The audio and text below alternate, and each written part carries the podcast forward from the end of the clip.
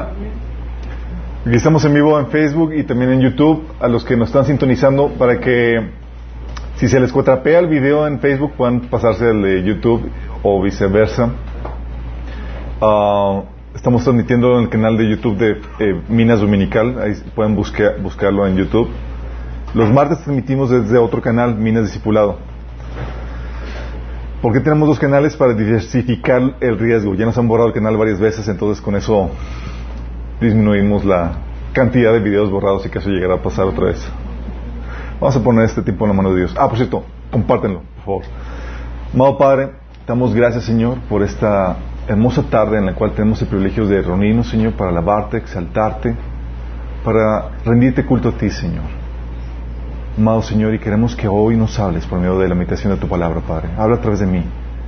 Señor, corrige y declara mis pensamientos, Señor, que se pueda transmitir tu palabra con claridad, con contundencia, con el poder de tu Espíritu Santo y cambie nuestras vidas, Señor.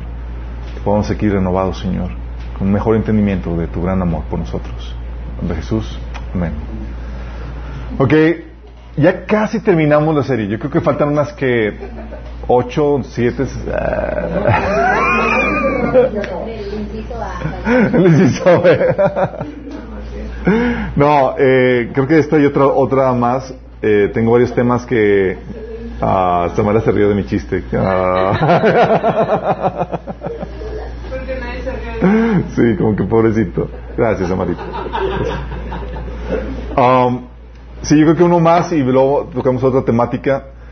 Pero pues es muy importante lo que hemos estado viendo, chicos. Hemos estado viendo el tema del amor de Dios y cómo es increíble lo que Dios ha hecho por nosotros. O sea, somos sumamente privilegiados y mucho más que cualquier ser angelical al saber que nos ha amado de una forma que ni a los ángeles amado. ¿Sí? No dio su vida por ellos, dio su vida por nosotros, para salvarnos. Y hemos estado viendo el gran amor de Dios como uh, a todo pecador, antes de condenarlo, ha recibido copiosas muestras del amor de Dios. ¿Se acuerdan? Lo hemos estado viendo de una forma u otra. Um, y hemos aprendido también cómo Dios expresa su amor para con nosotros. La expresión más, eh, máxima de su amor ha sido la cruz. No solamente la expresión máxima, es todo lo que hace de bondad por nosotros, hemos platicado. Tiene su razón de ser en la cruz. Es por esa razón de que al pecador lo trata con bondad antes de Cristo y después de Cristo. Es por eso que Dios pone, compra un tiempo de gracia para eh, dando la oportunidad de arrepentimiento. Es la razón por la cual nos da la oportunidad de arrepentirnos. Y hemos aprendido algo de cómo expresa Dios su amor para con nosotros, en muy diferente, viendo y analizando diferentes formas en las cuales Dios ha tratado a diferentes personajes de la Biblia, pueblo Israel, Jacob, eh, este, los personajes que hemos estado viendo en el Antiguo Testamento. Y algo que, que quiero recordarte es que Dios es el que tiene el monopolio del amor. O sea, si hay un genuino amor, porque hay amor falso, el verdadero amor siempre viene de Dios. Dice 1 Juan 4 del 7 al 8. Queridos amigos, sigamos amándonos unos a otros porque el amor viene de Dios. ¿De quién? De Dios. Uh, y es de, él, es el que tiene el control de la distribución y de, de, de, esa, de eso tan maravilloso que es el amor. El amor viene de Dios. Dice, todo el que ama es un hijo de Dios y conoce a Dios. El que no ama no ha conocido a Dios porque Dios es amor. Fíjate cómo llega el punto de, que el amor viene a ser un, carácter, un componente crucial del carácter de Cristo, de, Dios. Es el, de hecho, lo que define el carácter de Dios. Es algo que hemos visto eh, que Pablo describe en 1 Corintios 13 del 4 al 7, cuando dice, describe, empieza a escribir el amor. Empieza a escribir el amor y empieza a escribir los, el carácter de una persona. Porque así es Dios. Dice, el amor es paciente. Está hablando que Dios es paciente. Es bondadoso. Porque está hablando que Dios es bondadoso. El amor no es envidioso, no es actancioso, ni es orgulloso. No se comporta con rudeza, no es egoísta, no se enoja fácilmente, no guarda rencor. El amor no se deleita en la maldad, sino que se regocija con la verdad todo lo disculpa, todo lo cree, todo lo espera, todo lo soporta. Y si algo hemos visto a lo largo de todo este estudio es que Dios efectivamente es así. Hemos visto su amor refrenando su castigo, mostrando su misericordia, aplazando el castigo y soportando nuestra maldad cuando no tenía por qué hacerlo. Era la primera, órale, te borro del mapa. Pero no, soportando eso. Eso es paciencia. Disminuyendo el castigo y, confortándonos en medio del castigo. Es bondad. Librándonos del castigo. Eso es perdón dándonos sus bondades cuando merecíamos maldiciones. Eso es gracia. Dándonos vida cuando merecíamos muerte. Eso es perdón. Y usando para nuestro bien todo lo malo. Eso es bendición. De esas formas Dios ha estado demostrando su amor para con nosotros. Y por el amor que hemos recibido nosotros, tenemos un deber moral para amar a nuestro prójimo. ¿Se acuerdan que vimos eso la sesión pasada? Dios no tenía ningún deber moral de amarnos. Pero por cuanto estamos, nosotros recibimos el amor inmerecido de, parte de Dios, expresado en el perdón, en la misericordia, en la gracia, en todo lo que le, acabo de mencionar, tú y yo tenemos una deuda moral. Y por eso se nos demanda a nosotros, le llaman que no tengan ninguna deuda con nadie, sino la deuda de amarnos mutuamente eh, unos a otros. ¿Por qué? Porque tenemos una deuda. O sea, Dios nos dio una porción inmerecida de amor y es como que ahora qué haces con esto? ¿A quién se lo pago? ¿Cómo lo pago? ¿Cómo lo devuelvo? Amando a tu prójimo. Por eso el mandato que el Señor nos dio, ¿se acuerdan? Un nuevo mandamiento les doy, que os améis unos a otros como, como yo les he amado. Que, que nos amemos unos a otros como Dios ama. Y el amor que hemos recibido nos obliga a comportarnos de la misma manera en como Dios se comportó con nosotros. Por eso, en teoría, vivimos la vez pasada, Tú y yo somos esa imagen de Dios. Y Dios multiplicó su amor no solamente en Jesús, sino a través de todos nosotros. Por eso mostramos paciencia, bondad, amabilidad, perdón. Por eso somos veraces en nuestras pláticas y somos persistentes en el trato con el prójimo. Seguimos insistiendo a que la gente venga a conocer al Señor aunque nos manden a volar. ¿Por qué? Porque Dios es así con nosotros. Imagínate si Dios no fuera persistente. ¿No estaríamos aquí? ¿Cuántas veces no fuimos cabezones? Y Dios como quiera sigue ahí persistiendo. Y eso Dios quiere que hagamos eh, con nosotros. Y hemos aprendido que, es la forma en como Dios expresa su amor. Los frutos del Espíritu son los frutos del amor de Dios. Pero sin embargo, chicos, es aquí donde entra la problemática. Ay, recuérdame que tengo una presentación, por favor. Somos muy maduros en nuestra expresión de amor. Somos como niños pequeños en la forma en cómo amamos y expresamos el, amor a, nuestro prójimo. O sea, ¿cómo el amor ha sido una cosa, un aspecto que se ha eh, comercializado tanto y se ha distorsionado tanto? O sea, ¿cómo expresas correctamente el amor a alguien? La gente sabe, de hecho, hasta los Beatles dicen eh, la canción de que todo lo que necesitas es amor. All you need is love. Y hay un montón de canciones de acerca del amor y demás. Pero realmente, ¿cómo saben que, es el verdadero amor? ¿Cómo expresas correctamente el amor? ¿Cómo sabes que la expresión que das o recibes es realmente un acto de amor? ¿Se acuerdan en el taller de desintoxicación sexual? Vimos que lo que mucha gente define como amor no es más que un acto de infatuación, de egoísmo donde estamos percibiendo o tratando de llenar nuestro vacío emocional, pero creemos que es amor. Cuando la verdad estamos utilizando a la otra persona y le decimos que le necesitamos y que le queremos, no porque nos interesa esa persona, sino porque me, interesa suplir mis necesidades emocionales. Sí. La verdad del asunto es que la gran mayoría de nosotros, chicos, tenemos actos bien intencionados, pero que son dañinos y aún así los consideramos como muestras de amor. Actos bien intencionados, dañinos, que consideramos que son muestras de amor. Dices, ¿cómo puede ser eso? Pensamos, por ejemplo, que pensamos que, oye, si me amas, me vas a consentir. Un poco no. Si me amas, pues me a consentir. Es la forma en que se expresa el amor. Si me amas, me vas a dar o harás lo que yo quiero. O si me amas, o ah, si amas a alguien, no permitirás que suceda nada doloroso o incómodo a esa persona. o le vas a evitar las luchas y las dificultades. Es la forma en la que una persona natural del mundo, si no renovada, concibe el amor. Si, oye, tú amas, o si no le vas, a, le vas a evitar todo sufrimiento, todo dolor. ¿Cómo que no? O tú dices, oye, no, si lo amas, lo voy a. Así como que choca en el paradigma. Pero por causa de, de esa forma de pensar, de este, este, esta muestra de amor inmaduro, tenemos a papás bien intencionados que en su cariño por sus hijos no están dispuestos a verlos llorar, así que no los castigan, por ejemplo, sino solamente hablan con ellos. Cuando la Biblia dice en Proverbios 13:24 que no corregir al hijo es no quererlo, amarlo es disciplinarlo, imagínate. Y parecía que contradecir eso es, es eh, eh, que contradice nuestros instintos naturales porque estás viendo llorar a tu hijo. Pero ¿por qué lo corriges? Porque en teoría tú eres el maduro. Tú sabes que a veces es necesario un poco de sufrimiento para evitar un mayor sufrimiento a un futuro. Pero a veces mostramos el amor de forma inmadura. Si no, es que no, no, o sea, no, yo no lo castigo, solamente hablo con ellos y demás porque, porque no soportas ver a tu hijo sufrir cuando eso lo está perfilando a un mayor sufrimiento ya de grande. O tenemos esposos, por ejemplo, que lejos de ejercer la autoridad que Dios les dio para seguir su dirección, seguir la dirección de Dios, hacen todo lo que sus esposas desean pensando que eso es la forma de amar a sus esposas. Y las esposas en shock. Entonces no.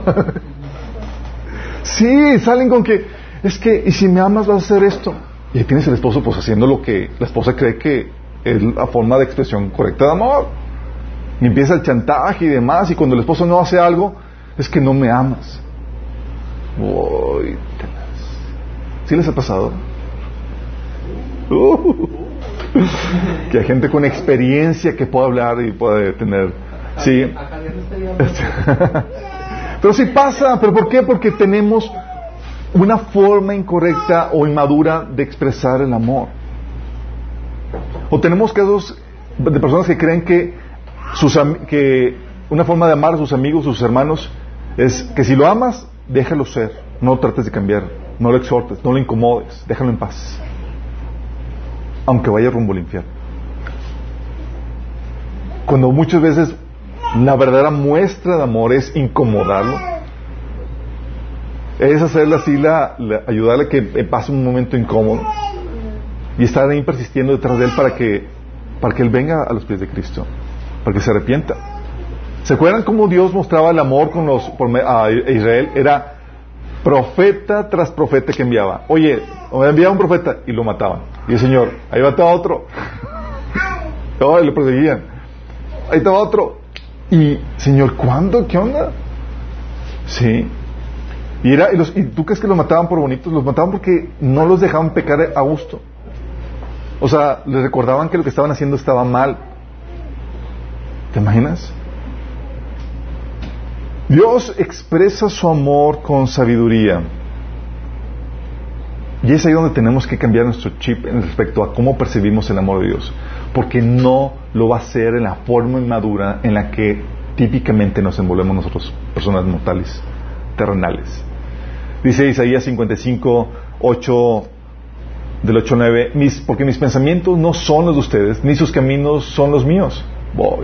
Ya con eso te está diciendo que la forma en que te va a amar va a ser, te va a volar la, la tapa de los sesos. Dice, afirma el Señor, mis caminos y mis pensamientos son más altos que los de ustedes, más altos que los cielos sobre la tierra. Uh". Por eso, chicos, estamos viendo y estamos estudiando que el amor de Dios es objeto de estudio. Porque a la mente natural no se puede comprender. ¿Sí me explico? o sea, ¿cuál es la lógica del amor de Dios? tienes que estudiarlo, tienes que adentrarte, tienes que cambiar tu forma de pensar, porque en tu paradigma natural del mundo no lo vas a poder entender.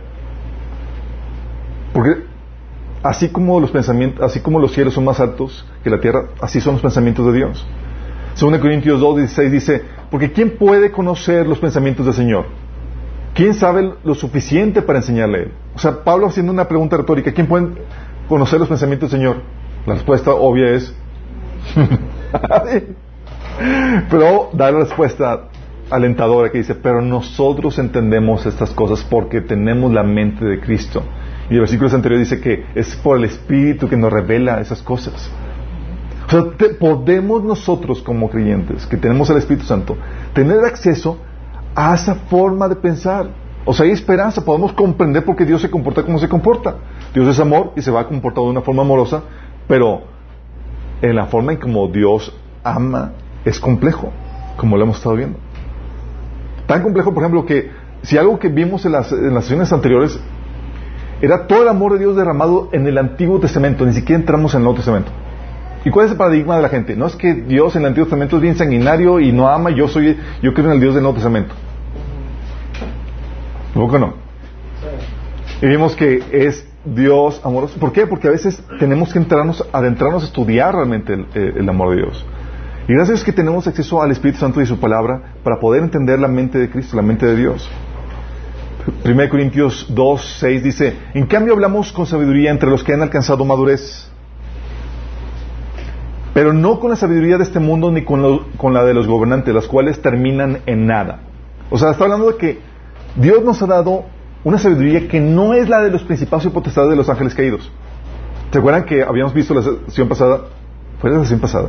¿O fue el martes? Habíamos platicado así en el martes, ya no sé cuándo, pero hablamos eventualmente de cómo, de cómo la iglesia había sido también ordenada para, para enseñar los secretos, la multiforme sabiduría de Dios a los principados y potestades y gobernantes en las, eh, en las regiones eh, celestiales.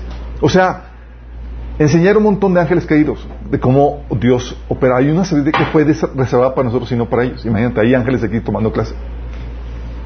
Y no me refiero al ángel allí, me refiero a otros ángeles. ¿Por qué? Porque hablamos sabiduría, dice, entre los que han alcanzado madurez, y esta sabiduría es revelada por el Espíritu Santo, que nos ayuda, a entender el amor de Dios. Habíamos platicado cómo los, los ángeles estaban todos asustados al ver cómo Dios está comportando con respecto al ser humano. ¿Se acuerdan? Porque no tenía lógica. Sabían que Dios era justo. Y si es justo, no podía tratarnos de la forma en como nos estaba tratando nosotros. Hasta que se manifestó la sabiduría de Dios en Jesús, muriendo por nosotros. Y entonces entendieron que el sacrificio de Jesús por nosotros es el poder de Dios y la sabiduría de Dios, como dice Corintios. Entonces podemos hablar y podemos entender esa sabiduría, pero no, no se obtiene de forma así con pura revelación, tienes que adentrarte, tienes que estudiarla. Si no entendemos la sabiduría con la que, y eso es muy importante chicos, porque si no entendemos la sabiduría con la que Dios expresa su amor, ¿sabes qué va a pasar?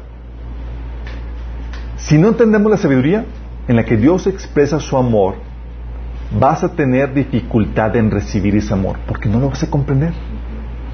O sea, vas a estar viviendo una situación en la que Dios te está amando, pero está por encima de tu entendimiento y no lo percibes.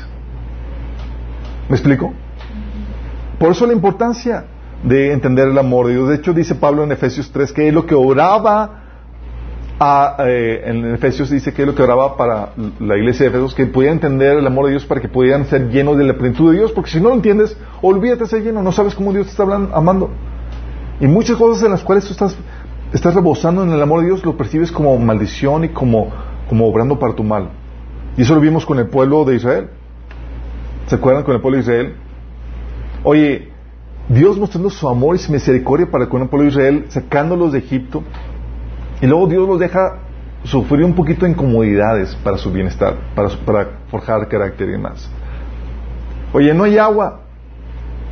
Y luego, luego los israelitas nos quieren matar desde el Señor. O sea, vaya amor. Sí, o sea, nos sacó de Egipto para morir aquí en el desierto. Su Dios es un Dios despiadado. O sea, no viene el amor de Dios. Oye. sí, no hay agua que percibían, o sea, no entendían, era, estaban lidiando con la persona que era Dios, que es el amor encarnado, y ellos se les pasó de largo esas muestras de amor. Sí. O, ¿se acuerdan en otro, episodio que estaban llorando, eh, estaban quejándose también de, de, que era un Dios despiadado porque no les cumplía sus caprichos? Pues estaban en el desierto y les da de comer maná. ¿Qué es maná? Bueno, lo que significa maná es, ¿qué es eso? Así, tal cual. ¿Qué es eso? Y así le pusieron. Voy, voy a comer, ¿qué es eso?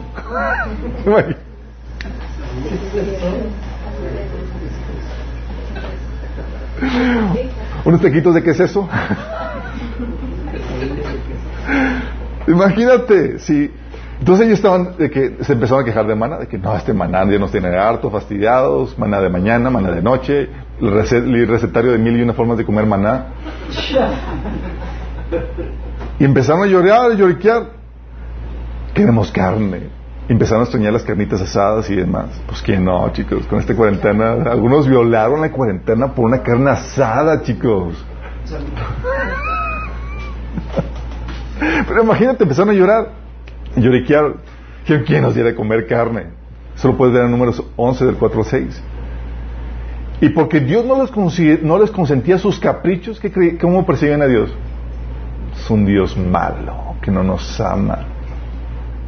¿Tú has tenido caprichos que Dios no te ha concedido? Uh.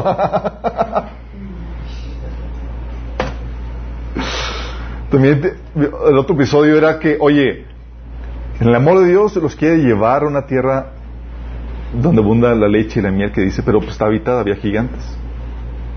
Se había retos que vencer y Dios ahí queriendo que tuvieran experimentarla en sentido de, de, realización, de éxito, algo que cuesta. Pero oye, había gigantes, ah, no vamos a poder con ellos, el Señor nos trajo aquí para morir en manos de ellos. O sea, la imagen de un Dios que no los ama. Nada más porque los hacía batallar un poquito. Oye, voy a incomodarme en la batalla y voy a, voy a tener que ejercitarme la fe. O sea, Dios no me ama, me está sacando mi zona de confort. Y todos ellos, resentidos, murieron resentidos ante el amor más grande que hay en el universo, porque no lo entendieron, porque no lo recibieron. ¿Te imaginas? Y eso todo y yo lo hemos visto, chicos, estoy seguro. Seguro que algunos de ustedes han ministrado personas que están llorando, haciendo su piti y demás, y llegas tú a darle consuelo, que es la perspectiva correcta de cómo Dios los está amando en ese momento. ¿Sí les ha tocado? Pero no porque no reciben el amor de Dios, porque no lo están viendo. ¿Por qué? Porque Dios no te ama en tu nivel inmaduro.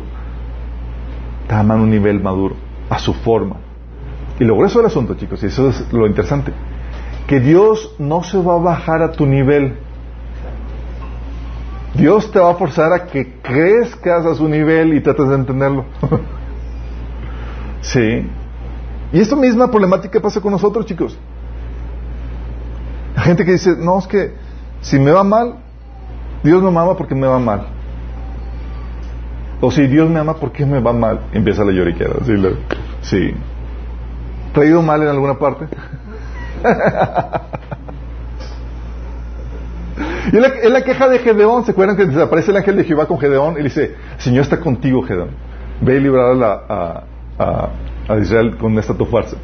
Y, y, Gedeón dice, ah, Señor mío, si Jehová está con nosotros, ¿por qué nos ha sobrevenido todo esto? Si Dios nos ama, ¿por qué estoy tan amolado? ¿Qué pasa? Y así no entendemos qué onda con eso. Y es, y es imagínate a Jesús ahí como tratando, porque era Jesús el que se le apareció, tratando de explicar, ok, Gedeón, vamos a tener ocho sesiones para explicarte el amor de Dios.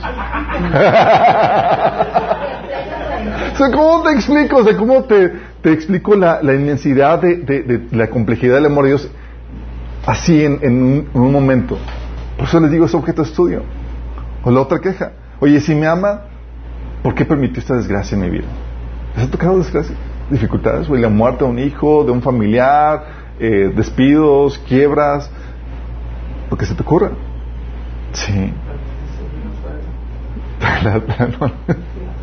Juan 9.3 es lo que también estaban discutiendo los, los, discípulos. ¿Se acuerdan cuando vieron a un ciego de nacimiento? Y es, Señor, ¿por qué esta desgracia? O sea, ¿quiénes pecaron? ¿Él o sus papás? Y luego se complica la cosa cuando dice ninguno. Y ellos, en la torre, entonces, ¿qué Entonces, Dios odia a la gente. la opción más lógica, pues si Dios se no fue por causa del pecado, entonces, y no pecó él ni nadie, entonces obviamente Dios tiene mala leche por, por para con esa persona. Pero como el Señor le dice, no, no, no, es para que la, la las obras de Dios se manifiesten en él y pueda él ver eso. Y ese, esa ceguera de nacimiento fue lo que le lo, catapultó a la vida eterna, ¿se acuerdan? O sea, no, y es como yo, wow, y pudo ver, no solamente ver físicamente, sino espiritualmente para encontrarse con el Mesías. O también la pregunta, oye, a los malos les va bien y a mí, y prosperan y a mí que busco al Señor agradarlo. Híjole, me ha ido. ¿Quién le pasa eso? Digo, no, no lo Final vamos por ti. Ah, por todos. De hecho, sí, como habían platicado el, el martes, a los que quieran vivir piadosamente en Cristo van a padecer persecución, va a haber situaciones. No podemos asegurar que vayan a venir siempre malas situaciones, pero tenemos que estar dispuestos. Sí. Salmo 73 es lo que decía el salmista. Imagínense, decía el salmista, Fíjate la, complejidad de esto, porque si, saben que Dios es Dios amoroso, de hecho es algo que, que tienen los judíos en los salmos, que el amor, de, el amor de Dios es para siempre, su fidelidad es para siempre. Todo dice el salmista en el Salmo 73, pero en cuanto a mí casi perdí el equilibrio, mis pies resbalaron y estuve a punto de caer. Estuve a punto de perder la razón, chicos, de perder la fe. Dice, porque envidiaba a los orgullosos cuando los veía prosperar a pesar de su maldad. Voy. Parece que viven sin problemas, tienen el cuerpo tan sano y fuerte, no tienen dificultades como otras personas, no están llenos de problemas como los demás, lucen su orgullo como un collar de piedras preciosas y se desanima y se confunde al tragarse todas esas palabras. ¿Y qué sabe Dios? preguntan. ¿Acaso el Altísimo sabe lo que está pasando? Miran esos perversos, disfrutan de una vida fácil mientras sus riquezas se multiplican. ¿Conservé mi corazón puro en vano? ¿Me mantuve en inocencia sin ninguna razón? En todo el día no consigo más que problemas, cada mañana me trae dolor. Si yo realmente hubiera hablado a otros de esta manera, habría sido un traidor a tu pueblo. Traté de entender por qué los malvados prosperan, pero qué tarea tan difícil. ¿Se acuerdan? Llega ahí, luego el siguiente versículo dice, pero entonces entré en la presencia de Dios y entonces entendí. Fíjate cómo tenemos que entrar a la presencia de Dios para que nos enseñe cuál es la lógica de lo que estamos pasando. Ok, Señor, me están tupiendo aquí y los otros malitos le estaban viendo muy mal. ¿Qué onda? Sí. ¿Y es lo que pasa? A veces no entendemos el amor de Dios porque Dios ama en un nivel que va a sorpasar tu entendimiento natural. Sí. Por eso, chicos, constantemente es algo que enseñamos en el taller de, sanidad emocional. ¿Se acuerdan? Hay algo que no entiendes, que, te, sientes que no, te, que no fuiste amado en un área, en una situación, que aún tienes que correr al Padre Celestial para recibir qué? Consuelo. Así como que, Señor, muéstrame cómo mamaste aquí, por favor, porque aquí no vi nada. Sí. Y entonces es cuando llega. Si no tuviéramos esa relación con Dios y si el Espíritu Santo no nos hablara para revelarnos cómo nos está amando, no habría, no habría forma de entender el amor de Dios. Y si no hay forma de entenderlo, como les había comentado, no hay forma de recibirlo. Sí. O la otra pregunta, oye, ¿por qué a otros prosperan y a mí no? ¿Han tenido envidia alguna vez? Todos poquito, sí, chiquito. Sí, de la buena. Según Corintios 10, 12, Pablo decía, no, no nos atrevemos a, a igualarnos y a compararnos con algunos que tanto se recomiendan a sí mismos. Porque se empezaron a... En está hablando de ministerio, está hablando de personas que trabajaban para el Señor, entre comillas, y se comparaban y buscaban quién era mejor y otro, porque, por la envidia. Oye, yo tengo un ministerio más próspero, otro no, a mí sí me invitan a predicar, a otros no. Y, es, llega la duda, oh, Señor, ¿por qué él sí, a, a, mí no? Recuerdo, eh, comenzando mi ministerio, a recibir el Señor, el Señor eh, estaba de jovenzuelo, soltero, y invitaron a un chavo a compartir grupo jóvenes y predicó genial y con poder y toda la cosa. Y pues obviamente sientes la envidia así que te, que te corrompía por dentro. Obviamente producto de la inmadurez, no sabes quién. Y el Señor dice, ora por él para que le dé más unción. Yo, ¿cómo Señor voy a orar Y para que lo use más y toda la cosa. No, Señor, no me pidas eso. Siendo honesto, chicos, sorry, sorry. Sí. El Señor tuvo que. Pero el Señor quería forjar en mí? Era porque, porque no se trataba de, de mí, de mi ministerio, se trataba de Él, de su gloria. No importa quién lo sirva, cuánto lo sirve, sino que Él sea exaltado. Sí, no lo hacemos por nosotros, para nuestra vanagloria. O la otra situación, oye, frustró mi proyecto de negocio y no me ha ayudado. ¿Se acuerdan con Baruch, el, el consiervo de, de, Jeremías? Era un judío empresario queriendo establecer su, su propia editorial, editorial y había publicado el libro de Jeremías y quería publicar ya, vamos a sernos famosos con esta, con voy a escoger puro profeta acá machín para publicar sus libros. Órale. Puro profeta mayor, nada de menores. Y el Señor le dice en Jeremías 45.4, dice, Baruch, esto dice el Señor, destruí esta nación que construí, arrancaré lo que planté, buscas grandes cosas para ti mismo. Le dice el Señor, no lo hagas. no lo hagas, como que no lo hagas, Señor. Yo traeré un gran desastre sobre todo este pueblo. Y lo dice, y a, ti te voy a, con que salgas vivo, date por satisfecho. Imagínate, ya se nos sentimos frustrados y el Señor, ¿por qué? Dice, oye, cuando hay compares de que todos están muertos y tú estás vivo, lo ves como una gran muestra de amor. Oh, sí. pues ahí ya que sigue la editorial. Oh, sí. sí, o Dios dando a otros muchos dones, o usándolos poderosamente y, a ti no, ¿sí? Gente así con don de lenguas y con profecía y toda la cosa y Señor, yo estoy ni hablo lengua.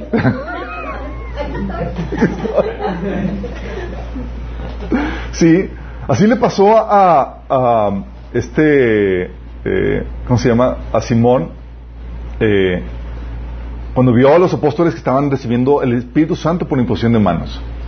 Dice en Hechos 8, del 18 al 19, al ver Simón que mediante la imposición de las manos de los apóstoles se, se daba el Espíritu Santo, le ofreció dinero.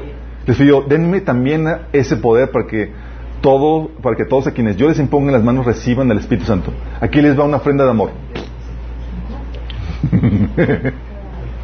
Hoy en día es bien aceptado el dinero, chicos. Sí. Pero Pablo estaba indignado, casi se rasgaba las vestiduras. Sí. ¿Pero por qué? Porque a veces decimos, oye Señor, a otros más, a mí menos, a otros utilizan más, a mí menos. Es como que sientes, te sientes el patito feo, que sientes que no te ama a ti, Señor. ¿No ha pasado eso? ¿O soy el único raro aquí? Estamos acordando, digo, como que ya tengo heridos y hay que nada al final.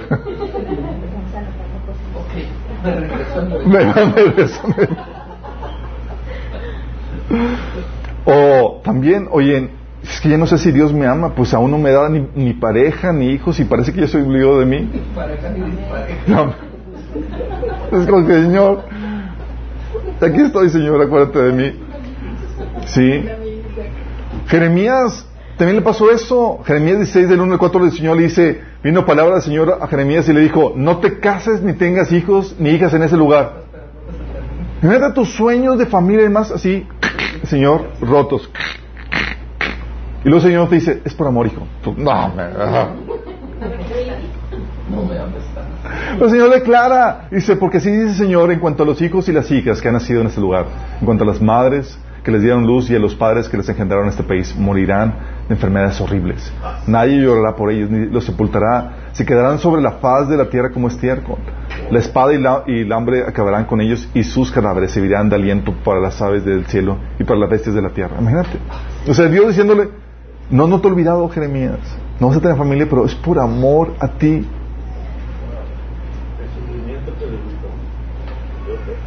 Sí, pero esas cosas solamente hasta que vas al presencia de Dios y te revela qué onda, que sientes el amor de Dios y le... Sí. O si era un gran siervo de Dios, ¿por qué murió? ¿Por qué dejó? ¿Por qué Dios se lo llevó tan joven? ¿Se les ha pasado? Gente sierva que esté sirviendo al Señor y demás y se lo lleva joven. Y luego dice ya 57, el 1 2 se dice, la gente buena se muere, muchas veces los justos mueren antes de que llegue su hora. Pero nadie parece importarle el por qué, tampoco se, se lo preguntan a sí mismos. Parece que nadie entiende que Dios los está protegiendo del mal que vendrá. Pues los, pues los que andan por el camino de la justicia descansarán en paz cuando mueran. Y a veces no vemos como que no, sabemos, no vemos el futuro, no sabemos el futuro, y Dios toma decisiones en base a información que tú y yo no tenemos. Dice donde, ¿por qué Señor? No sé, pero sé que tú eres amor y esta es una muestra de amor que tú estás permitiendo. ¿Sí? O la otra, oye, ¿por qué Dios permite tanta maldad? Y eso lo hemos platicado. Según Pedro 3, 4, 3, 9 dice, Señor no tarda en cumplir la promesa según algunos entienden por tardanza. Más bien, Él tiene paciencia con ustedes porque no quiere que nadie perezca, sino que todos se arrepientan. ¿Por qué permite tanta maldad? Por amor y paciencia a los malos. Sí, también los ama. Entre ellos tú. Pero no entendemos muchas veces esas expresiones de amor que a veces nos hacen sentir menos delante de Dios. Recuerdo al inicio de mi caminar con el Señor, como les platicaba, me ponía a hacer cosas que me dolían porque me ponía a orar por alguien que, para que le fuera mejor que a mí cuando yo pensé que si mi mamá me iba a prosperar en el ministerio y demás. O situaciones donde yo me convertí en la década de los 90 y había un movimiento en la ciudad, muchas iglesias prosperando, liberaciones, manifestaciones espirituales, sanidades increíbles y demás. Y en ese periodo de tiempo había muchas manifestaciones del Espíritu, oraban por la gente, la gente caía y demás. Recuerdo que había las reuniones masivas y demás, y llegaban, oraban por la gente, todos se caían y demás, y a mí me saltaban.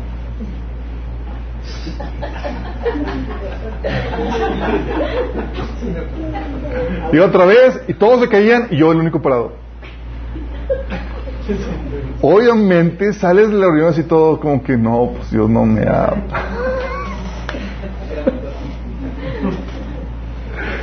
Obviamente sientes, te sientes re mal, o sea, otros caen por el espíritu yo no. Sí. Porque empiezas a compararte, empiezas, en vez de, de, de, ver el, el amor de Dios como Dios lo ha manifestado en la obra de Jesús, piensas que Dios te ama o no te ama en base a si te caes o no te caes, si te provee o no te provee, cuando Dios ya te ha dado una muestra tangible de su amor.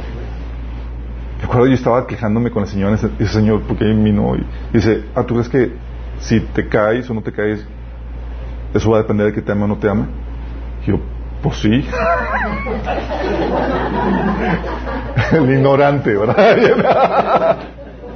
el ignorante, el Señor tuvo que hablarme y recordarme lo que Él ha hecho por mí y la mayor muestra de amor que sobrepasa la caída o cualquier otra cosa, que es la obra de Jesús en nosotros. Pero muchas veces nos sentimos que nos ama no al compararnos con otros.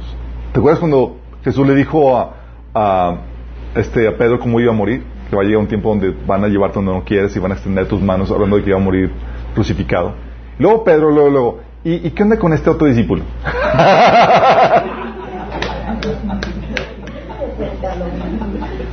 ¿Por qué? Porque si le va peor a él, pues entonces, ¿qué significa que a mí me amó más, mejor? y Jesús le contesta, ¿y si quiero que él viva hasta que yo regrese? ¿Qué tiene que ver contigo? Ah. en cuanto a ti, tú sígueme. O sea, es tu relación con Dios. Sí.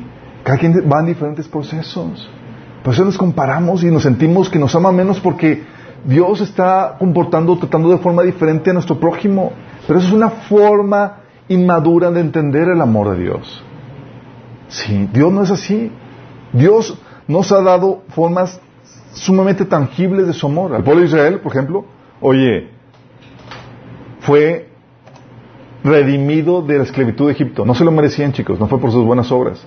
Fue por amor y por, eh, para cumplir el, el, pacto, la promesa de Abraham. Deuteronomio 7.8 dice, más bien fue sencillamente porque el Señor te ama y estaba cumpliendo el juramento que le había hecho a tus antepasados. Por eso te rescató de la mano poderosa de la esclavitud y de la mano opresiva del faraón, el rey de Egipto. O sea, ellos ya habían tenido una señal poderosa del amor de Dios. Lo rescató de la esclavitud con señales prodigios como ninguna otra nación ha sucedido en toda la historia. Y ese acto Dios esperaba que redefiniera su concepción de Dios e interpretaran todo lo demás a raíz de ese acto. Oye, por cuanto Dios me liberó de, de esclavitud es porque me ama de una forma tremenda y lo demostró poderosamente. Por lo tanto, ergo, todos los demás actos me van a, son una muestra del amor de Dios porque Dios ya lo manifestó. Tengo que interpretarlo a la luz de, ese, de ese acto de amor. Pero, pero detallitos era como que no, no me ama. Entonces, ¿cómo encaja ese acto de amor con, con el que te dejó unos cuantos días con sed? No concuerda que un Dios te ama y te libere con, ah, pues entonces ya no porque me dejó, me hizo que padeciera sed. No, incluso Dios mostró su amor a soportarlos. Era una nación que dice, ¿cómo, cuál era la característica de Israel?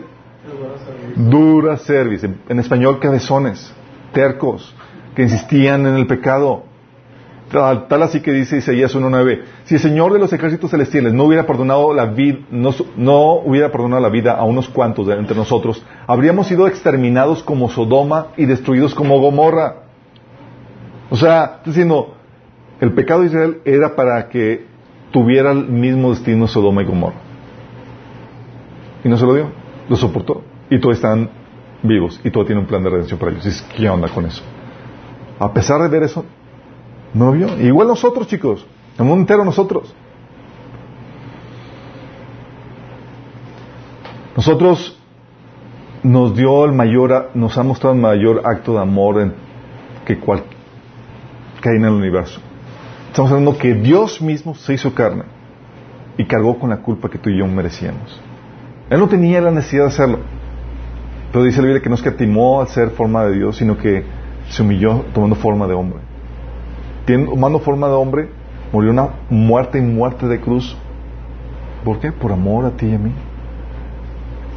Juan 3:16 dice, porque de tal manera amó Dios al mundo, que ha dado su Hijo unigénito, para que todo aquel que en él cree no se pierda, más tenga vida eterna. De tal manera amó Dios el mundo. Y este acto, igual que el cual el pueblo de Israel, quiere que redefina todo lo que sucede en tu vida. Es como que Dios diciendo, ¿de qué man me, o sea, de cómo te convenzo de que te amo?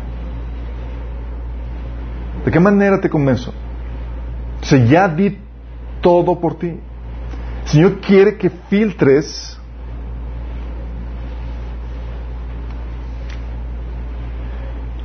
todo lo que sucede en tu vida a partir de este acto de, amor. Eso que decía Pablo en Romanos 8 del 32 al 37, fíjate lo que dice, la conclusión de Pablo.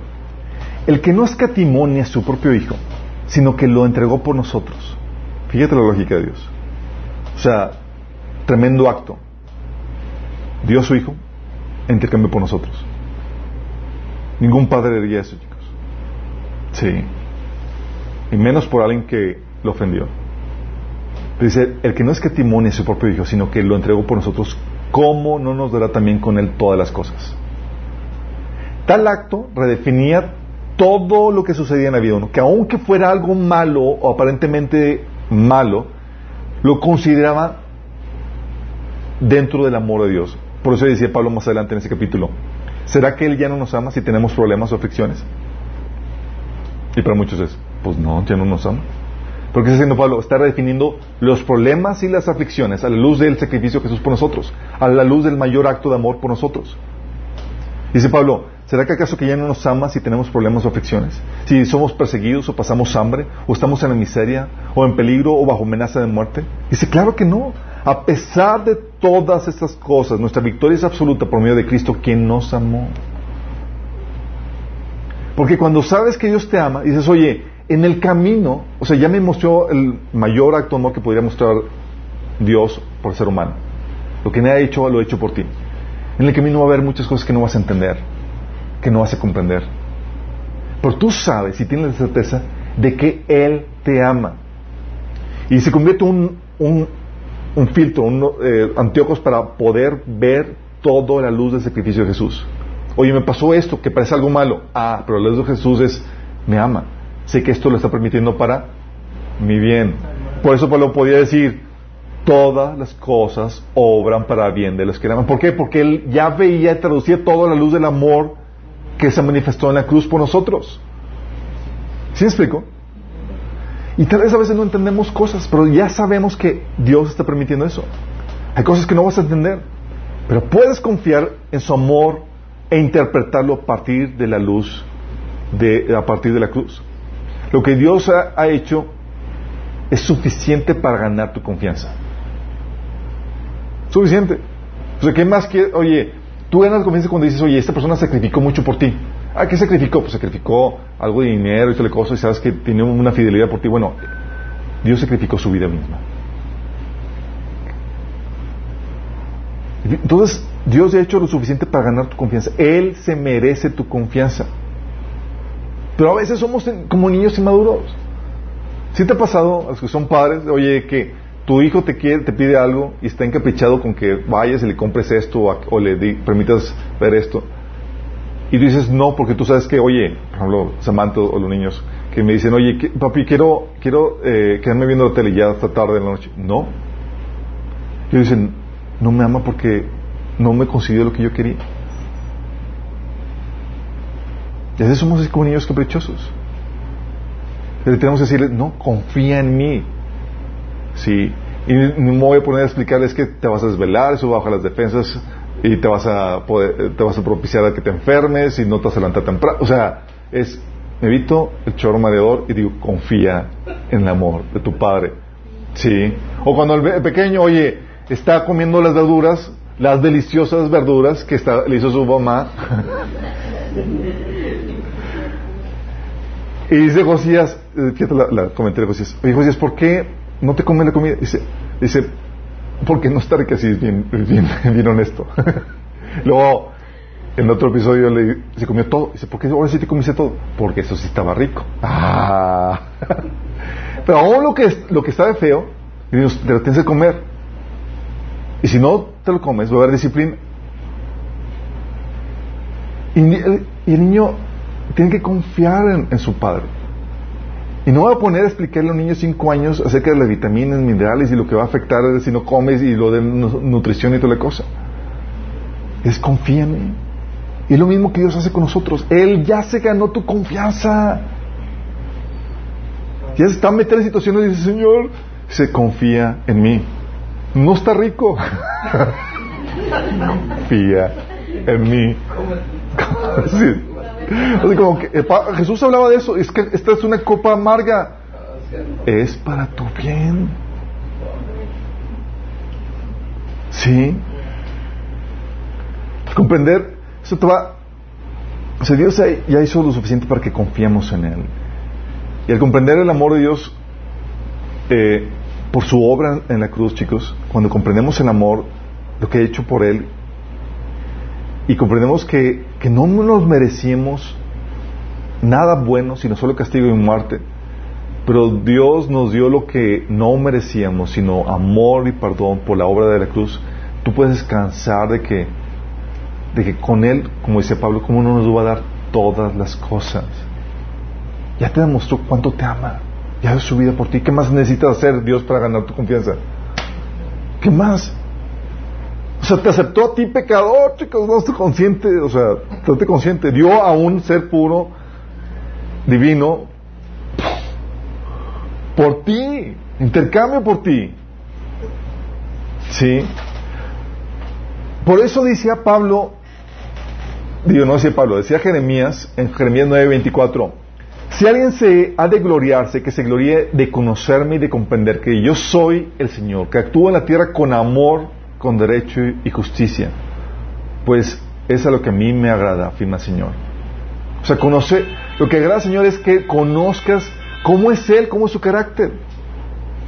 Y eso se va a ver reflejado en tu grado de confianza en el Señor. Por eso necesitamos conocer y aprender, estudiar a Dios. Es que hay que filtremos entonces eso.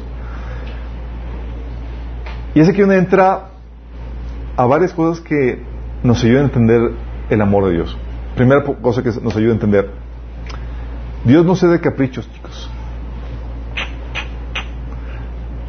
No cede a nuestra definición de amor. No cede a nuestra inmadurez. Ah. Él no es un Padre celestial que se deja manipular por sus hijos inmaduros.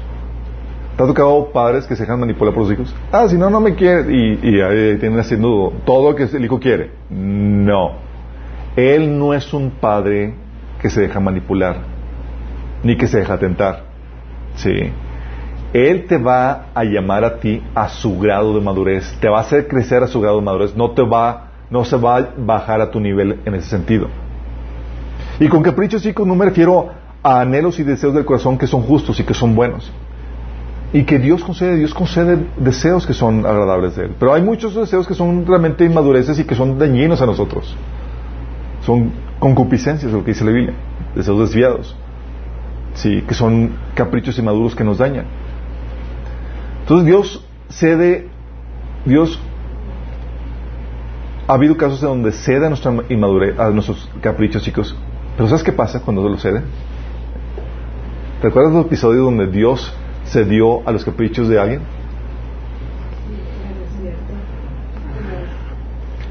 Lo hacía como un acto de justicia y castigo más que por amor.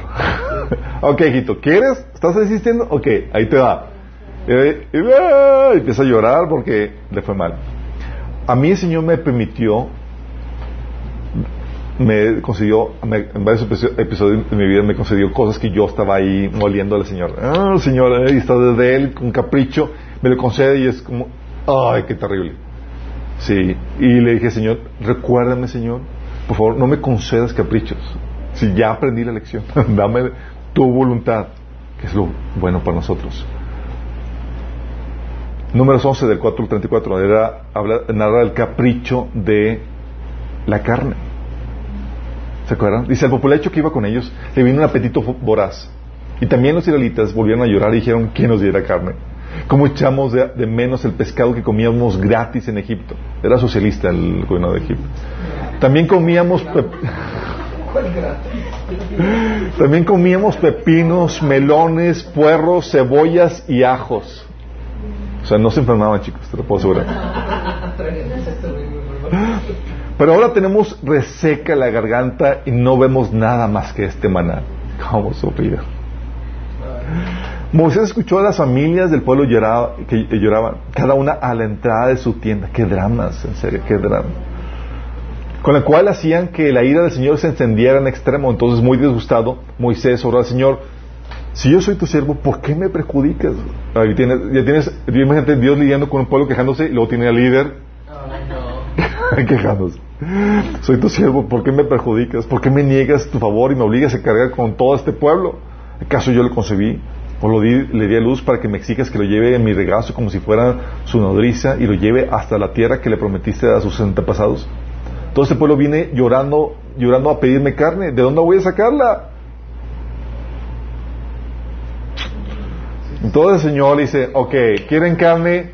Va a haber carne, chicos. Hoy van a tener carne. Y Moisés, no, no vamos a tanta carne. El Señor, ¿acaso se ha eh, la mano poderosa del Señor?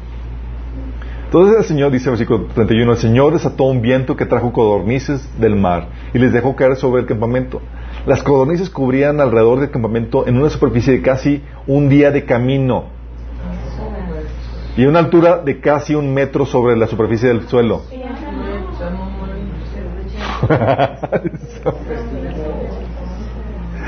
el pueblo estuvo recogiendo codornices todo ese día y toda esa noche y todo el día siguiente. Ninguno recogió menos de dos toneladas. Como que tenían hambre, chicos. Después de subían por todo el campamento. Ni siquiera habían comenzado a masticar la carne que tenían en la boca cuando la ira del Señor se extendió sobre el pueblo y los hirió con un horrendo castigo. Por eso se llamaba, se llamaron ese lugar Kibrot Hatabá, porque ahí fue sepultado el pueblo glotón.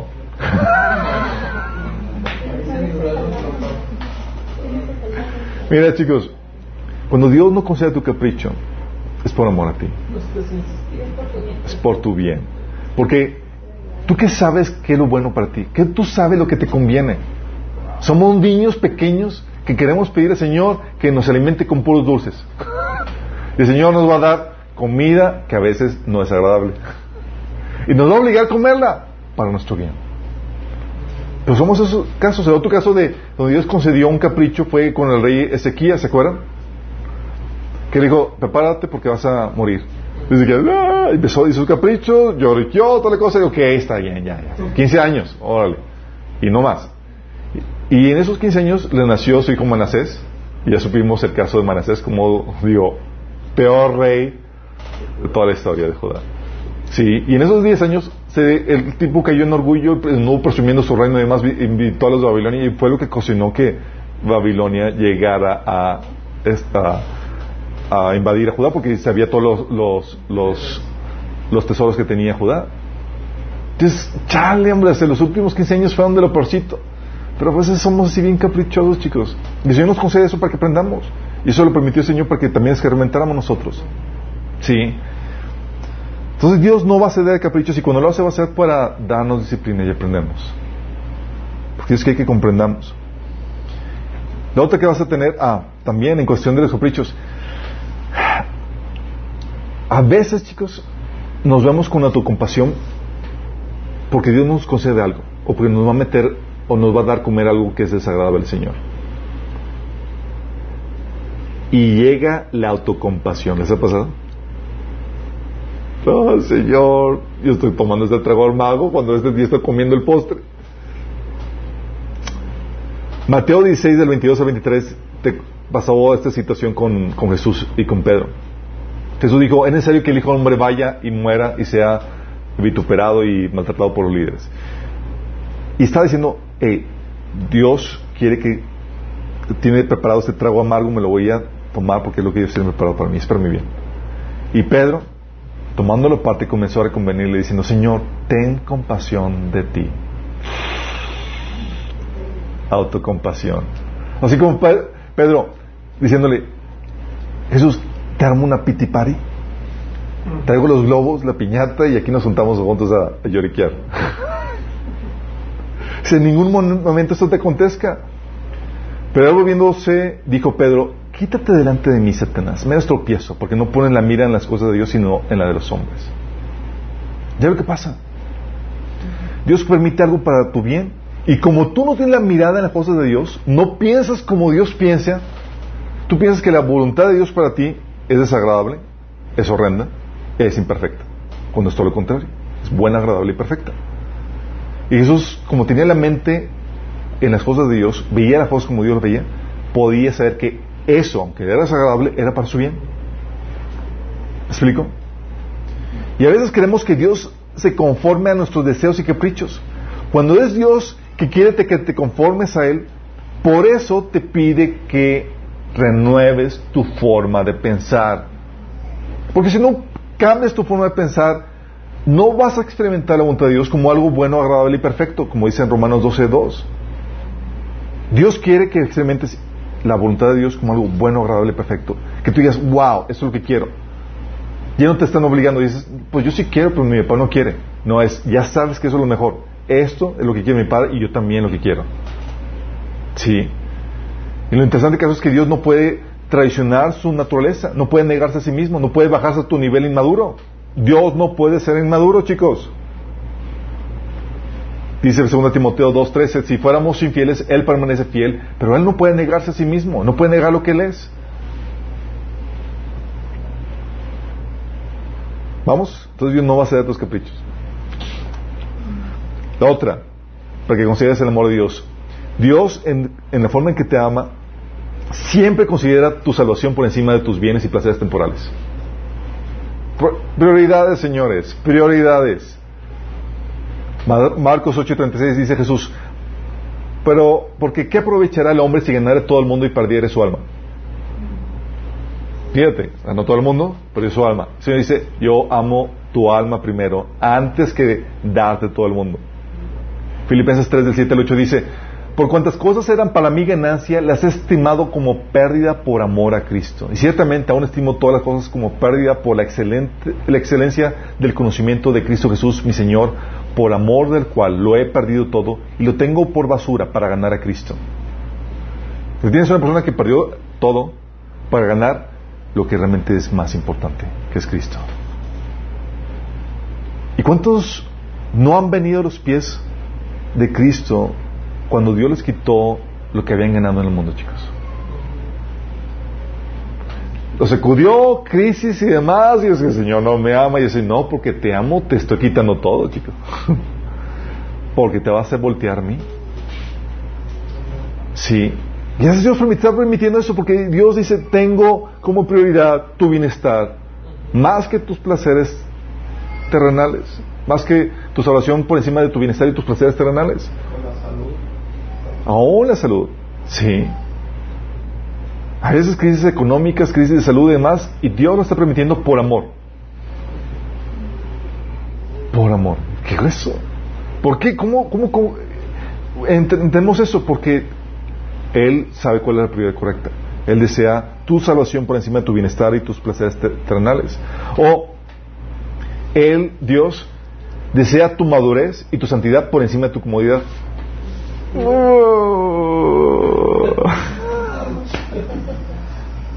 Y te dice Hebreos 12 del 5 al 11, Hijo mío, no tomes a la ligera la disciplina del Señor, ni te desanimes cuando te reprenda, porque el Señor disciplina a los que ama y azota a todo el que recibe como hijo.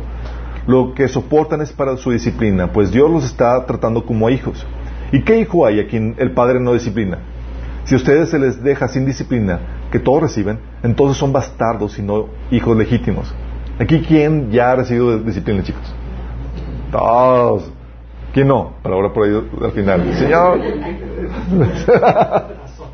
Azótalo. Porque padre, o te da una palabra de aliento, oye, te está disciplinando, ¿eres hijo?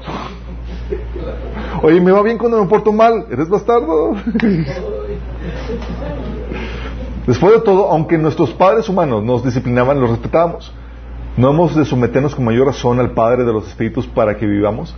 En efecto, nuestros padres nos disciplinaban por un breve tiempo como mejor les parecía, pero Dios lo hace para nuestro bien, a fin de que participemos de su santidad. Ciertamente ninguna disciplina en el momento de recibirla parece agradable, sino más bien penosa, y sin embargo produce una cosecha de justicia y paz para quienes han sido entrenados en ella. Yo recuerdo, ese es Hebreos 12 del 5 al 11, eh, eh, yo recuerdo situaciones donde mi prioridad, antes de que el Señor me llevara por ese proceso de madurez, mi prioridad era mi comodidad, chicos. Porque ¿quién les ha pasado que Dios te pone... A mí, Señor, por su gran amor a mí, me puso en una familia que me hizo sufrir mucho. Tuvo momentos agradables, no puedo negarlo. Pero era, o sea, me sacaban canas verdes. Y yo recuerdo que me convertí con el Señor y era, pues, oye, si mi papá se convierte, todos mis problemas se van a arreglar. o bueno, Así como que se hace cristiano y va a ser bueno, agradable, va a ser bondadoso y demás. Y, pues ahí me tienes orando para que se convirtiera. ¿Y, ¿Y, cuál crees que era la motivación de, mi oración? ¿Su salvación?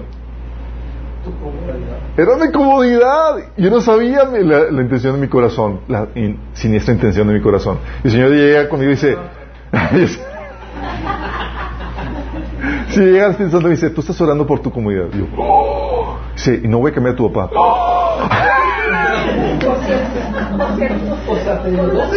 y dice, primero te voy a cambiar a ti a través de tu papá y después voy a tratar con él. o sea, mis esperanzas de vivir tiempos de paz y de... se esfumaron. Era, prepárate para el trato. Y yo, ¿qué era? ¿Qué era? Era esto. Dios estaba cambiando cosas que estaban torcidas en mi corazón, en mi vida. Porque no le importaba a Dios mi comodidad. Hay prioridades, chicos. Le interesa tu madurez, tu santidad. Que estés hecho a la imagen de Cristo más que tu comodidad. Por eso dice Salmo 119, 71. El sufrimiento me hizo bien. Ese tipo de versículos no agradan, chicos. Sufrimiento me hizo bien porque me enseñó a prestar atención a tus decretos. ¿Cuántas veces, oye, no es porque nos va mal, ¿qué pasa? ¿Qué pasa? Ah, porque, pues, cabezón, ignoré todos los mandatos que el Señor me estaba diciendo. O Romanos 8 de 28 al 29 que dice, ahora bien, sabemos que Dios dispone todas las cosas para el bien de quienes lo aman, los que han sido llamados de cuál a su propósito. Porque a los que Dios conoció de antemano, también los predestinó para ser transformados según a la imagen de su Hijo. ¿Para qué? Ser transformados a la imagen de su Hijo, chicos. O sea, tú estás viviendo una cirugía en tu corazón que duele. Hay pedazos de parte de ti, ¡ay, Señor! Te lo está quitando y es, mueres a tu, a tu carnalidad para resurgir a la imagen bella y hermosa en la cual Dios te hizo, que esa es su imagen. Dice, también los predestinó para ser transformados según la imagen de su Hijo, para que sea primogénito entre muchos hermanos. Este proceso de cambio, de transformación, chicos, duele y es por medio de disciplina, de azotes, de, de situaciones que conllevan sufrimiento. O sea, ¿cómo podrías saber que algo anda mal en tu vida, en tu caminar con Dios, si las cosas no van, eh, no van mal? Andas mal y las cosas van bien, chicos. ¿Cómo sabrías que algo está mal?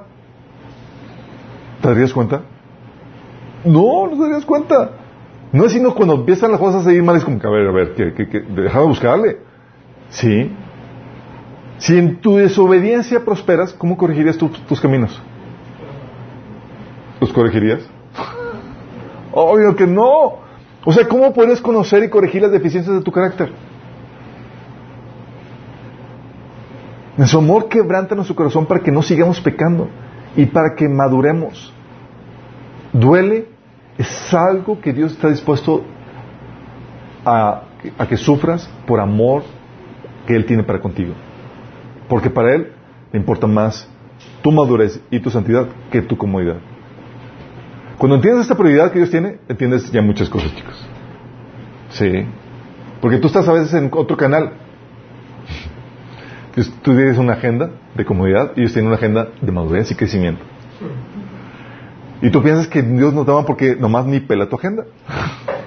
Señor, ¿qué? Señor, no, acá. Otra cosa que te va a ayudar es entender que tu propósito para Dios es más importante que una vida cómoda pero inútil. Oh. Dios te creó con un propósito, chicos. Y a veces creemos, más por lo que nos venden esos negocios de multinivel y toda la cosa, si les ha tocado, que te venden el estilo de vida que quieres. Y te van así con el estilo de vida donde ya te, ya te retiraste a muy temprana edad, viajas, conoces, disfrutas la vida. Y para Dios llega contigo y dice, hijito, esto no tengo para ti, yo tengo otro plan para ti. Señor, mi vida cómoda. Sí, no, no, una vida llena de propósito, llena de realización, pero sacrificada. Oh. Hebreos 2, 10, fíjate cómo Dios, sometiendo a su Hijo en un trato, en un proceso para que cumpliera su propósito. Dice, Dios, para quien por medio de quien todo fue hecho, eligió llevar a muchos hijos a, la gloria. Esos hijos somos yo, chicos. Convenía a Dios que mediante el sufrimiento hiciera a Jesús un líder perfecto, apto para llevarlos a la salvación. ¿Mediante qué? ¿Mediante qué, chicos? ¿Quién quiere ser un líder? Yo.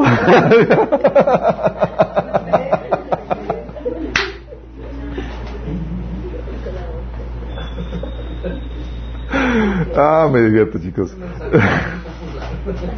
Pero vas entendiendo la, eh, agenda de Dios, cómo Dios te ama, chicos. Es importante que entiendas para que salgas de tu inmadurez. Hebreos 2, 17 al 18 dice, por tanto, era necesario que en todo Él se hiciera semejante a nosotros, sus hermanos, para que fuera nuestro sumo sacerdote, fiel y misericordioso delante de Dios. Entonces podría ofrecer un sacrificio que quitara los pecados del pueblo. Debido a que Él mismo ha pasado por los sufrimientos y pruebas, puede ayudarnos cuando pasamos por pruebas. O sea, debido a que Él sufrió y demás, puede ser un sacerdote apto que nos pueda ayudar, chicos. Y Dios a veces permite sufrimientos y dificultades en tu vida por la única y sencilla razón de que lo, lo vas a requerir para ayudar a otras personas. Yo no quiero ayudar a nadie, Señor.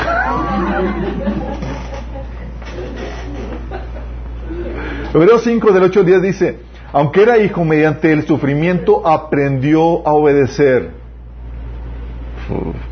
Y consumada su perfección, llegó a ser autor de salvación eterna para todos los que le obedecen.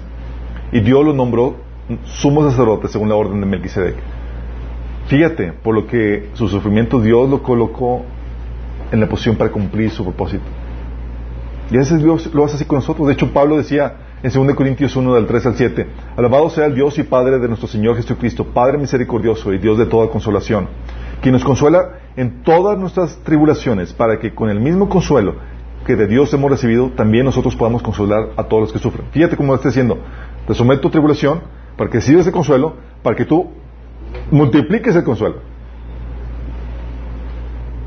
¿Qué significa eso? Que a veces Dios va a permitir sufrimiento para que puedas para que pueda desatarse el propósito que Él tiene preparado para ti. ¿Vamos entendiendo, chicos? Por eso tú tienes que confiar. Cuando Dios se dice, es un trago amargo, hijo, pero te lo tienes que tomar. Así como un niño chiquito.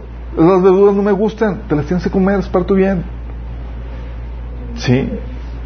Por eso Pablo, entendiendo esto, ya decía, por tanto, todo lo soporto por amor a los escogidos, para que ellos también obtengan la salvación que es en Cristo Jesús en gloria eterna. Yo sabía, ok, es trago amargo, pero es para bien de los elegidos y entiendo y lo pago, me lo como a gusto.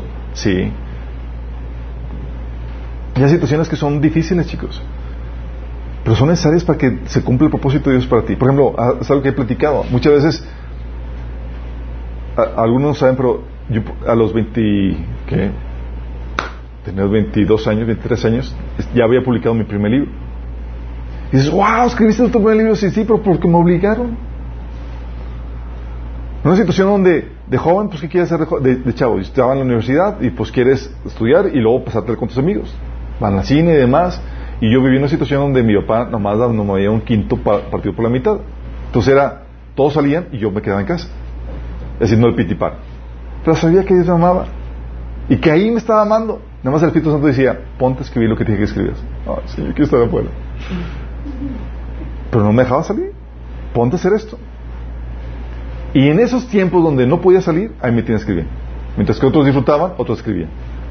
Y fue para mi gloria. Pero fui obligado por eso. Es como ese padre que se lleva a sus hijos de, de a subir la montaña y están y papi, ya vamos a ganar, vamos a ganar. Sube, y te impulsa y demás y están así ya a punto de claudicar.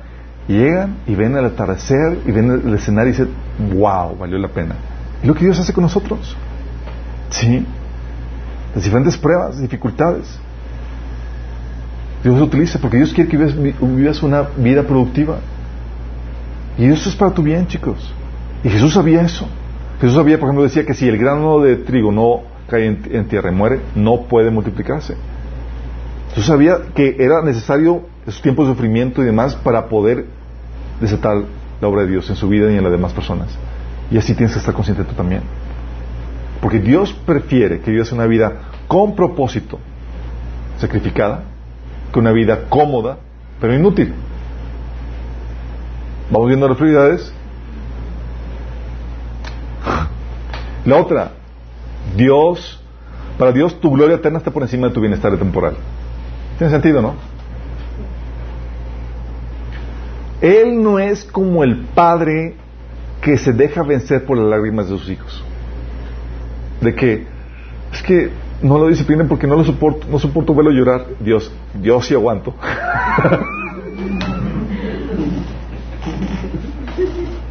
Llega, te consuela y demás, pero sí aguanta. ¿Sí? Porque sabe que si no te corrijo ahorita, tu gloria, o sea, tu eternidad va a estar mal. Y es, prefiero tu gloria eterna que tu bienestar presente. Y Dios te va a incomodar. Prefiere el beneficio a largo plazo por encima que en el inmediato. Hebreos 11:25 por eso dice que algunos santos escogieron ser maltratados con el pueblo de Dios que gozar de los deleites temporales del pecado.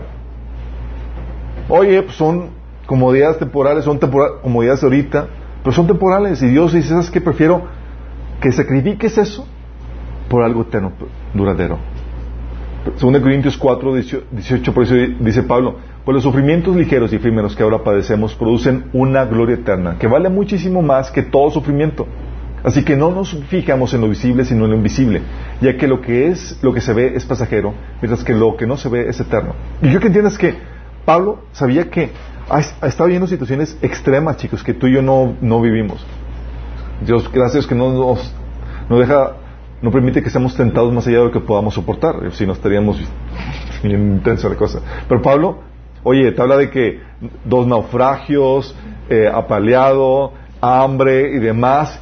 Y para Pablo, wow, Dios me está amando. Dices, qué, qué loco. ¿Por qué? dice, más, más gloria, más gloria para la resurrección. Sabía y lo decía con gozo. En medio de esa situación, él estaba sobrecogido del amor del Señor y vivía una plenitud en medio de esos sacrificios que hacía. ¿Vas entendiendo? Por eso dice Pablo que Él, Dios otorgará vida eterna a los que perseverando en hacer bien buscan gloria, honra, inmortalidad. Y Dios está teniendo esto en mira. Hebreos 11:35 dice, mas otros fueron atormentados no aceptando el rescate a fin de obtener una mejor resurrección. ¿Se acuerdan cuando, los, cuando les dieron una paliza a los, a los apóstoles por predicar de Jesús? Hebreos Hechos 5:41 dice, salieron, los apóstoles salieron del consejo llenos de gozo por haber sido considerados dignos de sufrir afrenta por causa del nombre. O sea, para Dios, para ellos era, gracias Señor por amarnos tanto que nos permitiste padecer esto por causa de Cristo. ¿Tú qué tal, chicos?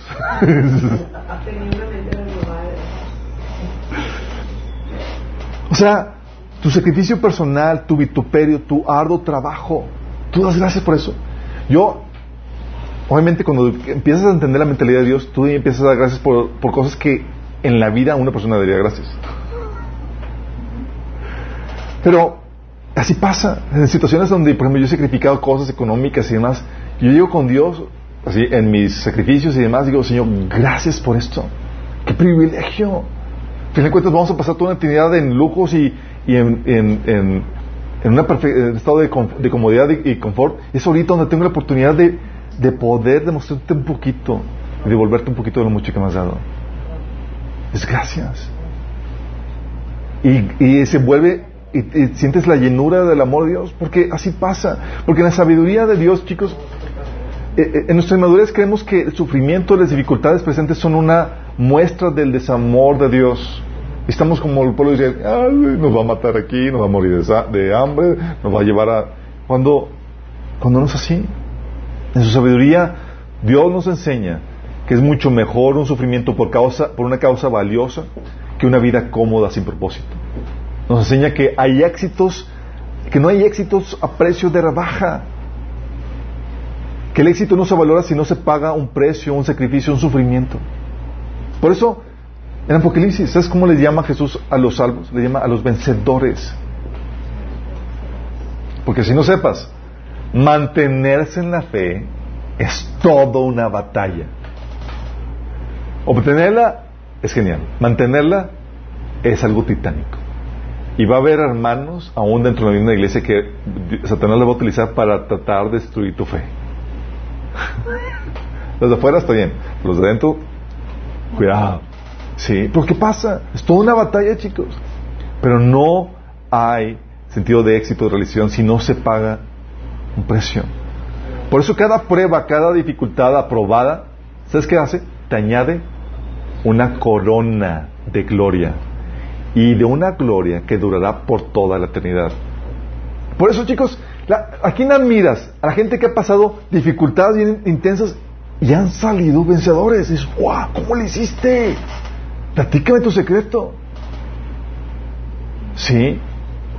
Admiramos a los corredores que pagaron el, precio de entrenarse y, de competir y de poner todas las ganas para ganar la corona. Dices, wow, ¿cómo le hiciste? Y quieres entrenar por ellos. Así Dios es con nosotros. ¿Por qué crees que admiramos a Jesús? ¿Por qué nos despierta admiración? Porque pagó el precio. Y hay sufrimientos que hacen bien, pues nos corrigen, nos forjan la, gloria, a la, a la, imagen de Cristo y nos dan una gloria eterna. Y Dios tiene pensado utilizar eso para tu bien, por amor a ti. Por eso, discierne cómo Dios te está expresando su amor, chicos, y recíbelo.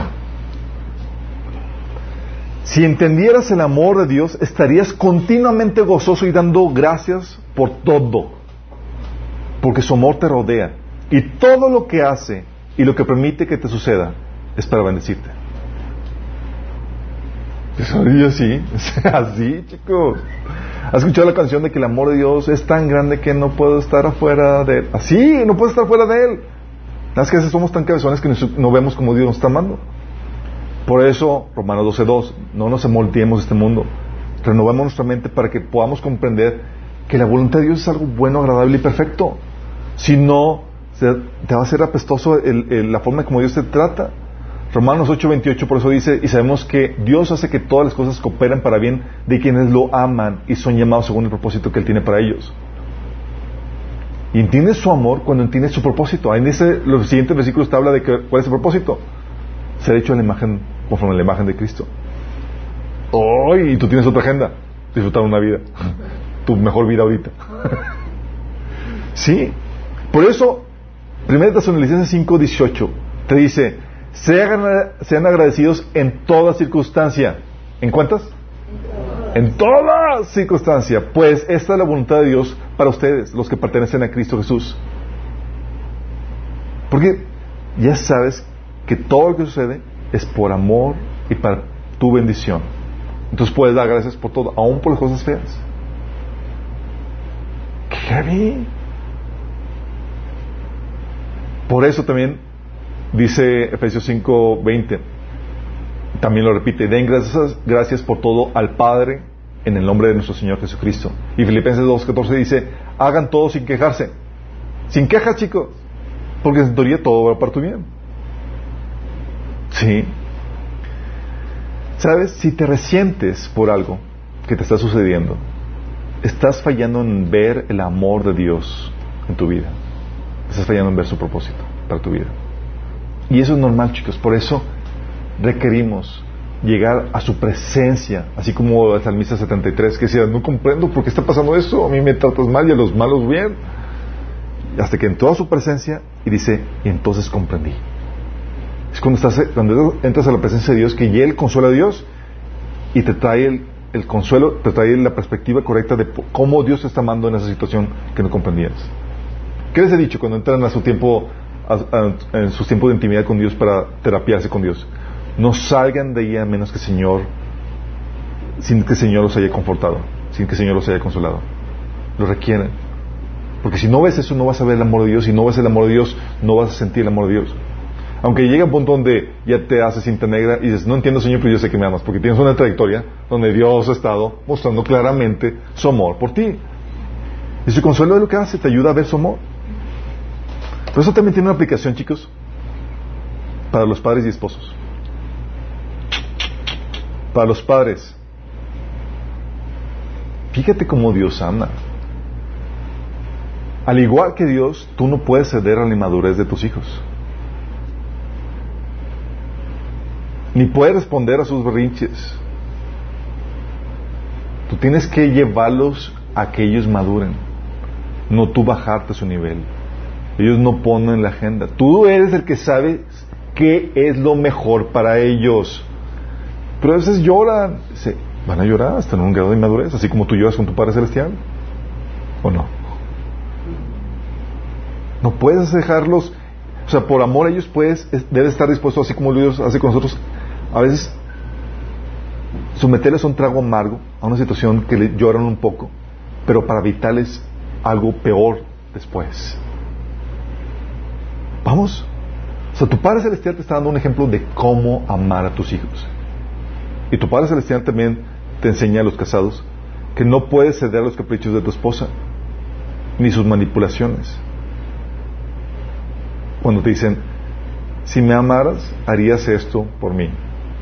O es que no me amas, por eso no haces esto. Pregunta, chicos. Dios se da nuestros caprichos y somos la novia de Cristo. No. Él nos ama con sabiduría nos da lo mejor para nosotros. Sí nos consiente, nos da muchos eh, tratos de amor, pero no cae en caprichos ni manipulaciones. Y es muy importante que entiendas, porque eso lo tratamos en el taller de matrimonio y manicomio, porque tú eres representante de Dios aquí en la tierra y tienes que manifestar el mismo amor de Dios del esposo para con la esposa, el mismo amor del padre para con los hijos. Por eso es importante que entiendas bien como Dios ama. Y tú tienes que volver, viajar tu inmadurez, tu niñez espiritual, para comportarte como una persona madura, para que puedas amar como Dios ama. Y tal vez a las personas que no conocen al Señor, estás malinterpretando el amor de Dios y piensas que, oye, todavía no te entregas a Cristo, todavía no le das tu vida a Él, pero ves muchas muestras de amor sobre tu vida. Bueno, nada más déjame comentarte para que no interpretes el amor de Dios para tu vida, tú que todavía no entregas tu vida a Cristo. Los actos de bondad del Señor no son una señal de aprobación sobre tu vida pecaminosa o una vida apartada de Dios. En realidad, dice Romanos 12.2, ¿no te das cuenta de lo bondadoso y tolerante y paciente que es Dios contigo? ¿Acaso eso no significa para ti? ¿No ves que la bondad de Dios es para guiarte que te arrepientas y abandonas tu pecado? La bondad que tú estás experimentando como una persona que no te has entregado a Cristo es solamente para llevarte a que rindas tu, tu, vida a Él. Y mi, mi oración que lo hagas. Y si tú quieres entregar tu vida a Cristo, quieres corresponder toda esa bondad, todo ese amor que Dios ha dado por ti, quiero guiarte a que entregues tu vida a Él. Sencillo, lo que tienes que hacer es nada más rendir tu vida a Cristo, pedirle perdón por tus pecados, por seguir, por hacer tu vida como, como tú quieres, para empezar a, hacer, a seguir las instrucciones que Dios marca en su palabra. Y tienes que creer que Jesús se hizo carne para morir por ti en la cruz y que resucitó al tercer día. Si crees eso y le quieres rendir tu vida, tú vas a recibir perdón de pecados, de la vida eterna y este amor de Dios que se manifiesta por el Espíritu Santo llenando tu corazón. Si quieres hacer esto, quiero guiarte en esta oración. Y repite después de mí, Señor Jesús, Dios te pido que me perdones de todos mis pecados. Perdóname por hacer mi voluntad y no la tuya. Perdóname por ignorar tu voluntad. Pero hoy me arrepiento, Señor. Yo creo que tú moriste por mí en la cruz para pagar el precio de mis pecados y que resucitaste al tercer día. Yo, Jesús, te acepto, te recibo como mi Señor para que gobiernes mi vida y como mi Salvador. Entra en mi vida, Señor Jesús. Dame tu Espíritu Santo y cámbiame. Amén.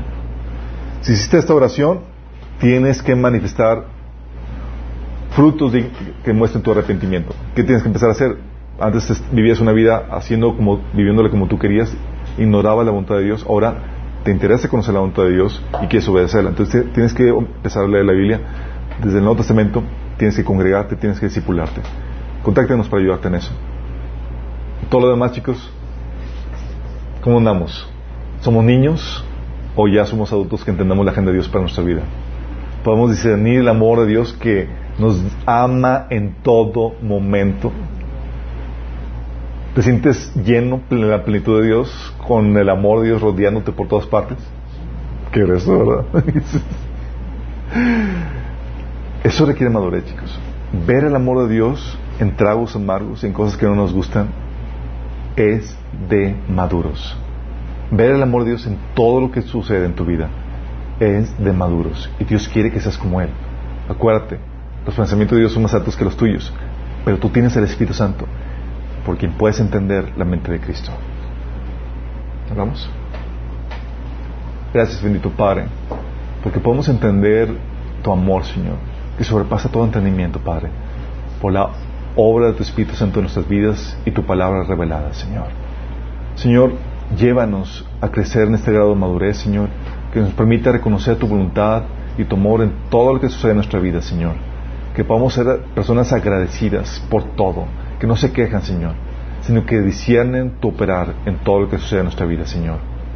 Padre, y aún en situaciones difíciles y complejas, Señor, que podamos llegar y entrar en tu presencia, Señor, para buscar tu voz que nos consuela y que nos levanta por encima de las circunstancias, Señor. Ayúdanos, Señor, a vivir en este amor y experimentar esa plenitud que tú nos prometes en Cristo Jesús. Amén.